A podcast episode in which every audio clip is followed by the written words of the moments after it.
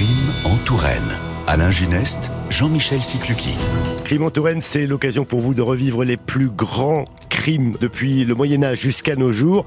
Euh, deux ouvrages que vous pouvez retrouver aux éditions euh, Sutton, euh, écrits et coécrits donc à quatre mains par Fabrice Mauclair, historien, et Jean-Michel Sieklouski, qui est notre avocat avec moi aujourd'hui. Bonjour Jean-Michel. Bonjour Alain. Allez, on monte le temps jusqu'en 1876. C'est la sombre histoire d'un meurtre familial, celle d'un fils qui tue son père d'un coup de fusil.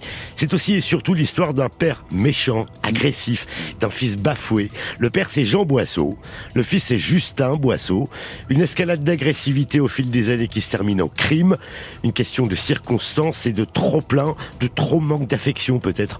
On ne tue pas le père. Des crimes comme ça, familiaux. Il y en a eu beaucoup. Oui, mais ce qui est intéressant, c'est qu'on se situe euh, en 1876 et ça montre à quel point la notion de pater familias est forte parce que même en présence d'un père impossible, odieux, déplaisant, sans amour, sans rien, eh ben, on est sanctionné. Et, quand on est dans un cas, on va le voir, qui est en limite de la légitime défense tout de mhm. même on est quand même sanctionné sévèrement. Y compris en 1876. Surtout en 1876 où on n'a pas le droit de tuer le père. Faut se souvenir que quand même les parricides, jusqu'à la Révolution, avant de les exécuter, on leur coupait la main.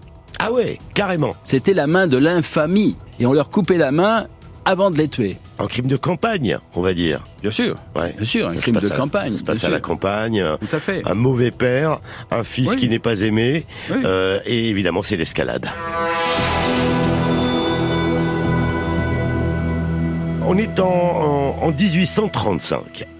Jean Boisseau, c'est pas un type bien. C'est un, un campagnard, c'est un paysan, Jean-Michel. C'est pas un type bien, c'est un type qui s'est marié, qui a rendu sa femme malheureuse, qui l'a battue, qui lui a pris le peu d'argent qu'elle gagnait comme journalière, qui a rendu ses enfants malheureux également, qui sont partis les uns après les autres. Euh, qui, étant engagé comme facteur rural, je crois que c'est à Montbazon, euh, va piquer dans la caisse. dans la caisse, voilà, pour parler vulgairement. Donc il, il a pas grand chose pour plaire. Il est totalement alcoolique. En plus. Donc c'est pas un type bien du tout. Cette Madeleine Daquin qu'il rencontre en 1835, il l'épouse. Hmm. Ils vont vivre à Sorigny, hmm. c'est ça. Elle est malheureuse, comme vous venez de le souligner. Hmm. Ils vont vivre à Montbazon, donc il est facteur rural. Ils volent l'argent dans la caisse à la poste. Il est condamné à six mois de prison à Tours. Il fait de la prison, donc le gars déjà. Oui, il fait de la prison, bien sûr. Non, non. C'est un homme sans morale. C'est un homme brutal, violent, déplaisant. Euh, encore une fois, non, il a rien pour lui, quoi. Il a rien pour lui. Ouais. Madeleine, euh, elle en peut plus. Hein. Euh, sur les conseils euh, de Pierre et Jacques, le, elle quitte son époux avec ses trois enfants. mais il y en a un quatrième. Non, avec deux de ses trois enfants, pardon. le troisième, qui s'appelle Justin, il va rester avec son père. Oui. On va dire, il reste avec son père pour apprendre un métier. Oui, oui. Ça se faisait à l'époque. Oui, il va rester avec le père et, et bon, ça va pas durer très longtemps parce qu'à l'âge de 16 ans, il n'est plus très vivable, il n'y a pas de sentiments, il n'y a, y a rien. Cet homme-là, euh, Jean Boisseau, il a, il a pas d'amour, il a rien. Alors que le fils, lui, il donne, il va s'engager euh, auprès de plusieurs employeurs, il va faire son service militaire, il va avoir un certificat de bonne conduite. Lui, il a tout pour plaire. Il est domestique, c'est ça, le oui, fils Oui, oui, oui, c'est un garçon, on est dans un milieu simple, mais c'est un garçon qui a tout pour plaire sur lequel on a les meilleurs renseignements. Donc il, pourrait, il aurait pu avoir une vie euh, superbe. D'ailleurs, il rencontre, il rencontre sa, sa future épouse en 1875. Elle s'appelle Marie Bruno. Oui. C'est ça Et puis, ils vont s'installer près de Sorigny, à Saint-Maurice. Tout va bien pour ce jeune couple. Et c'est vrai que le, le, le beau-père de, de Justin va, va freiner un petit peu le mariage il a des doutes sur la personnalité de l'autre beau-père, mm-hmm. mais en définitive, le père Jean Boisseau, il, est, il vit misérablement, il est tout seul, et on va encourager Justin à, à s'occuper de lui. Et Justin, qui a bon cœur, va s'occuper de lui, il va s'installer juste dans la maison d'à côté. Ils sont voisins. Même si son père ne l'aime pas, ne lui montre pas d'amour. Justin, bah, il va discuter avec sa femme et ils vont se dire tous les deux, bon, on va prendre, on va prendre mon père à la maison. Alors, dans la maison d'à côté, mais ils, sont, ils sont vraiment voisins à, 10 mètres, à 20 mètres. Hein. D'accord. Donc, le père à la maison d'en face et pour qu'on resitue bien géographiquement, mmh. eux ils sont dans l'autre maison, euh, ils voient la maison de chez, chez eux quoi. Oui oui oui, oui tout à fait. Ils prennent une décision, euh, Justin prend une décision qui va pas plaire au père, c'est de mettre sous clé sa, sa, cave de où il a ses bouteilles de vin. Parce que c'est un alcoolique. Voilà. Ouais, ouais. ouais l'alcool, c'est vrai que ça va faire des dégâts. Crime en Touraine. Alain Gineste, Jean-Michel Sicluki on est dans une histoire euh, familiale. Hein, deux maisons, l'une en face de l'autre, à quelques mètres l'une de l'autre. Dans l'une vit le couple Justin et euh, Marie Bruno, qui sont mariés depuis quelques années. Ils sont contents, ils ont mhm. ils ont quelques enfants. Et puis le mhm. père, il vit en face parce qu'on a eu un petit peu de pitié de lui. Bon, il est pas, il est pas, il est pas rigolo. Il est, il est agressif, il est, il est méchant, il est, il est alcoolique. Mais bon, faut bien s'occuper de papa. Hein. C'est à peu près ça. Tout à fait. Puis les choses vont déraper à un moment précis parce que ils, obtiennent un contrat pour creuser un puits ah chez, un voisin. Mm. Donc ils partent père et fils travailler pour creuser ce puits. Et puis ils vont à Catherine, à Sainte-Catherine de Fierbois. Sainte-Catherine de Fierbois, exactement. Et puis au milieu du travail, on s'arrête pour euh, pour déjeuner, pour casser la croûte, et puis on, le, fils en une demi-heure il a mangé, le père il revient deux heures après, il est, euh, il est complètement cuit d'alcool, donc le fils lui fait des reproches, et là là il y a des non seulement des menaces, mais des, des violences qui sont exercées par le père sur le fils, qui se jette sur son fils, qui le griffe. C'est ça. Et, le, fils, le, met par terre. Il réagit quand même. Il réagit, il le met par terre. Il lui donne, semble-t-il, quelques coups de pied dans les fesses ou ailleurs. Et il y a des menaces de mort. Alors, justement, vous dites dans les fesses ou ailleurs. J'ai lu, justement, dans Crime en Touraine, que certaines personnes qui étaient là, qui ont eu, mm, mm. Euh, lui, il a dit, moi, j'ai donné des coups de pied au cul. Euh, non, non c'est pas des coups de pied au cul, hein, c'est des coups de pied dans le dos. Voilà, voilà. C'est un peu plus sur d'autres parties du corps, la figure, le poignet, euh, les côtes. Ouais. Et, ça devient quelque part le quotidien euh, de, du père et du fils, des, des, des boisseaux, des conflits quotidiens, jusqu'à un élément déclencheur. Ce qui est intéressant, c'est que ce jour-là, le père fait une menace de mort précise. Ouais. Tu ne mourras que de ma main, je te foutrai un coup de fusil et je m'en donnerai un après. C'est intéressant quand on sait ce qui s'est passé. Dès le départ, quoi. Ouais. Dès le départ, ce jour-là, c'est le déclenchement. Quoi. Un jour, un jour, euh, il y a le père qui va voir son fils et qui lui dit Justin, rends-moi ma sangle de faucheur. Oui, exactement. oui, oui, tout ça, ça part comme beaucoup, comme souvent sur pas grand-chose.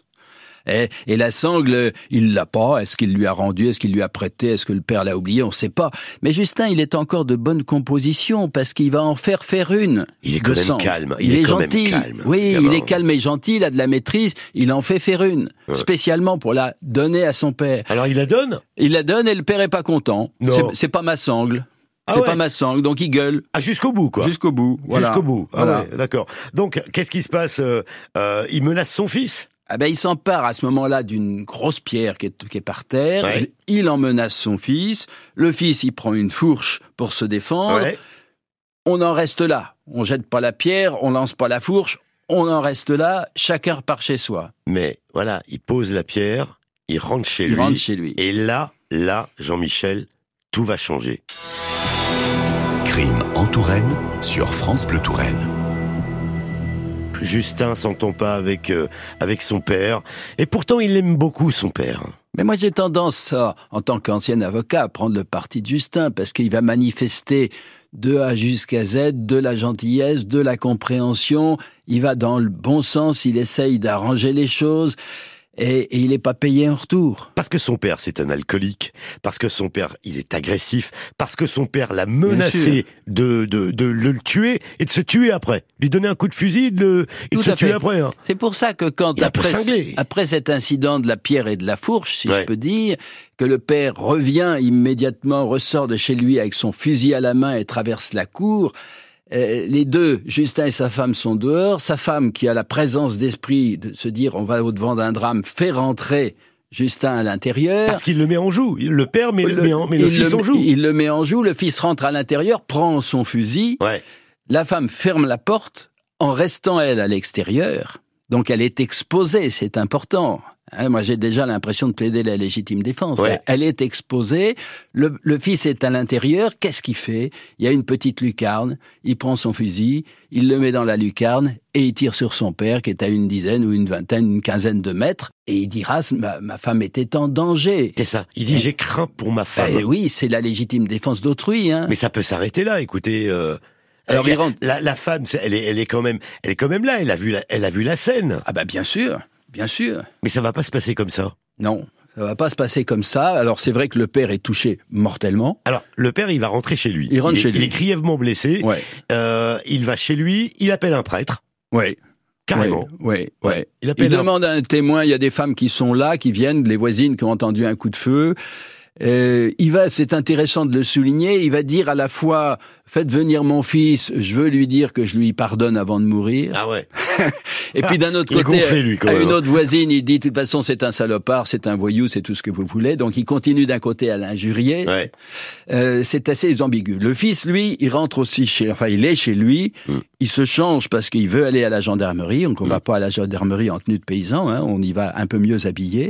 Et il va à la gendarmerie dire je viens de tuer mon père. C'est ça. C'est ça. Donc, il ne reverra pas son père avant la mort de celui-ci. Il va mourir deux heures après. hein, oui, deux père. heures environ. Ouais. Et il va directement chez les gendarmes. D'accord. Il se rend à la gendarmerie. Il, il dit aux gendarmes. Clairement, Mm. nettement, Mm. il avoue, il assume, je viens de tuer mon père. Mais en disant je viens de tuer mon père, alors évidemment on n'est pas dans sa tête, Jean-Michel Sekuski, mais il se dit c'est de la légitime défense, ma femme m'a vu, Euh, mon père, j'en pouvais plus, j'en pouvais plus.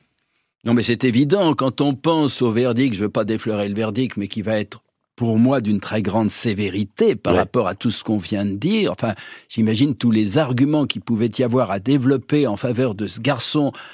Euh, moi, je pourrais faire le parallèle avec des dossiers que j'ai connus. Ouais. Euh, Aujourd'hui, un dossier comme ça, on, on prend 5 ans de prison.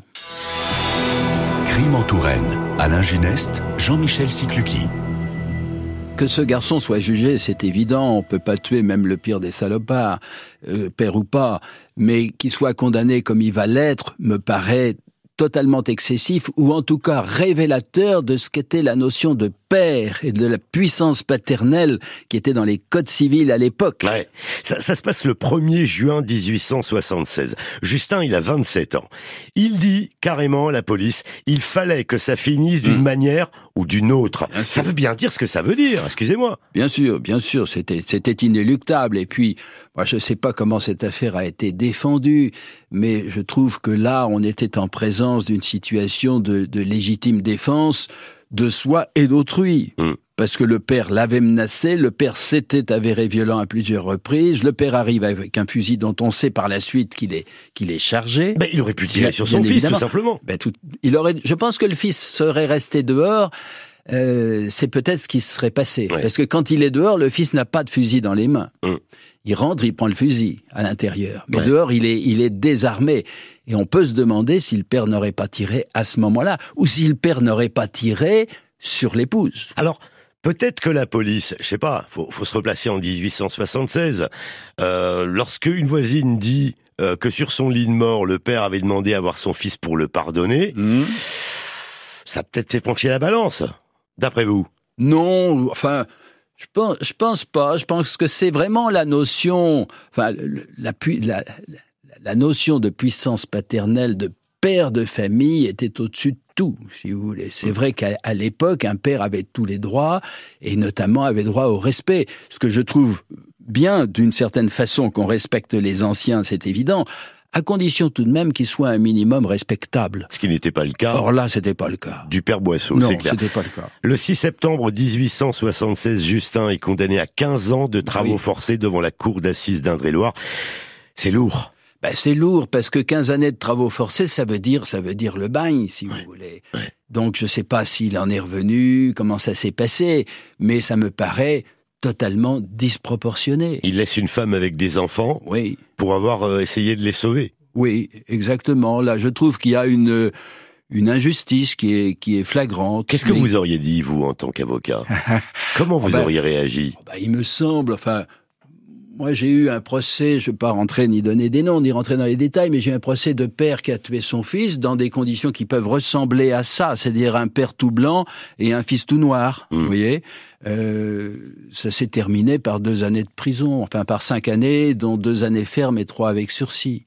Euh, parce que toutes les conditions étaient réunies pour que la victime euh, non pas non pas mérite ce qui lui est arrivé, Ouais. mais est tellement tellement péché et tellement été mauvaise que le geste était ad- admissible, Ouais. compréhensible. Et puis la place du père a évolué. Ah, bah, Aujourd'hui, c'est l'humain qui Bien prend sûr. le dessus Bien sur sûr. le sur le père. Bien sûr, Ouais. oui, oui, tout à fait.